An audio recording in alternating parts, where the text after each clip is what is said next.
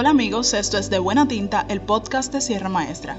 Si en estos tiempos de pandemia se han sentido agobiados, con dolor de cabeza o dificultades para dormir, el estrés puede ser la causa. Sobre este padecimiento y las formas de combatirlo hablaremos en el episodio de hoy. Quédense con nosotros.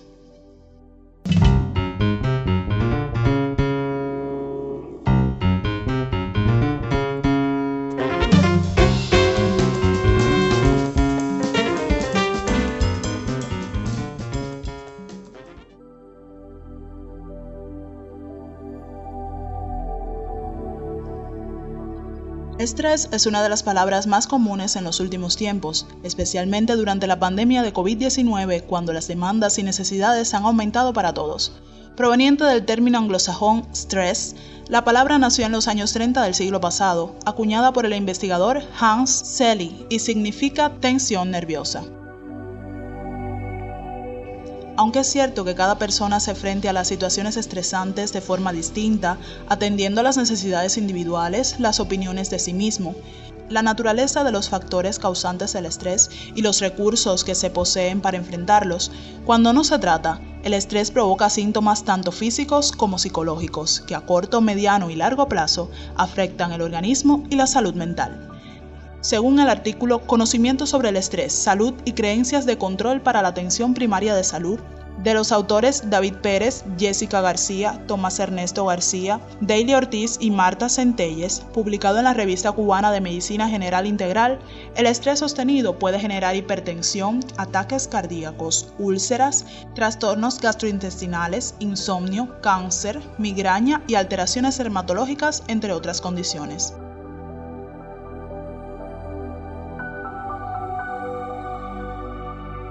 Este es, lamentablemente, el estado en que nos encontramos muchos de nosotros luego de casi año y medio de enfrentar el coronavirus.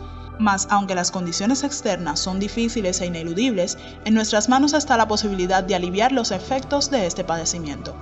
Siendo el estrés la respuesta del organismo a influencias negativas del medio, transformar nuestras rutinas de vida por otras más saludables ha probado tener un impacto positivo en su tratamiento.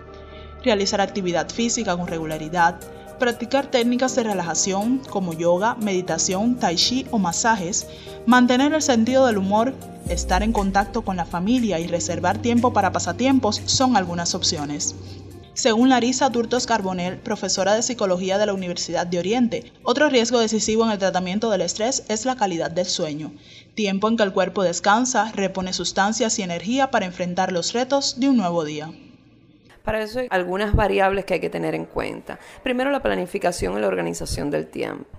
O sea, tratar de respetar los horarios de descanso, los horarios de sueño y tratar de que sean las horas recomendables para mantener una actividad eficiente al otro día. Para los adultos se recomienda entre 6 y 8 horas, aunque un mínimo de 4 podría ser razonable. Lo otro importante es la planificación del tiempo, o sea, si a la hora de que tenemos previsto el descanso tenemos todavía asuntos pendientes del día, es muy difícil lograr conciliar el sueño o llegar en un estado armónico para lograr eso. Y lo otro es mantener sobre todo un ambiente que pueda ser favorable para lograr este descanso la iluminación adecuada, el ruido que no moleste e incluso poder tener un espacio propio para lograr esto. Hay otras variables asociadas, pero lo esencial es planificar el tiempo, organizar el tiempo y mantener un ambiente propicio para el descanso. Aunque el estrés es una de las causas del insomnio, la falta de sueño provoca cansancio o irritabilidad que se traducen en mayores niveles de estrés, creando un círculo de difícil ruptura. Por ello, no se debe tomar a la ligera la importancia de dormir bien.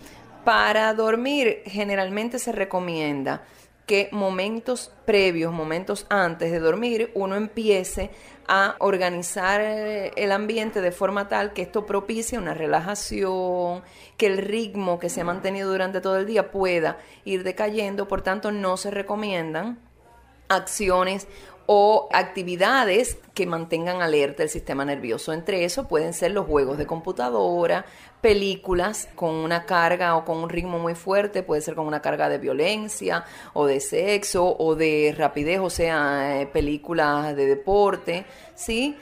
Y también se recomienda en lo posible desconectar o apagar los teléfonos, porque con algunas interrupciones, como pueden ser alarmas, llamadas o mensajes que pueden entrar a deshoras, pues esto también afecta el ritmo del sueño y una vez que nos despertamos varias veces en la noche es difícil conciliar el sueño o no se descansa saludablemente.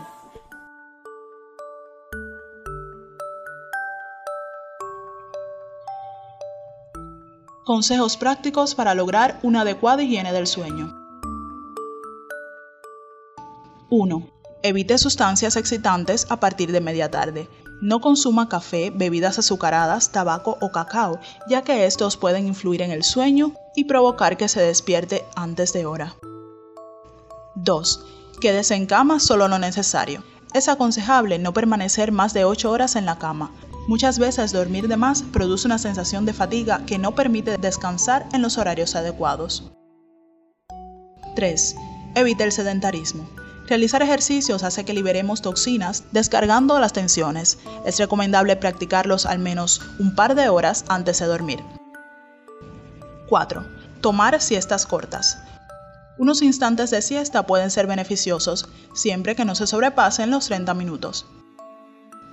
5. Crear un ambiente adecuado. Evitar la luz excesiva, los ruidos altos, mantener una temperatura adecuada ayuda a la relajación. 6. Evitar cenas abundantes y excesivamente condimentadas. Los condimentos tienen un efecto estimulante y dormir con el estómago pesado provoca malestar que impide descansar. 7. En caso de despertar durante la noche, no permanecer en la cama.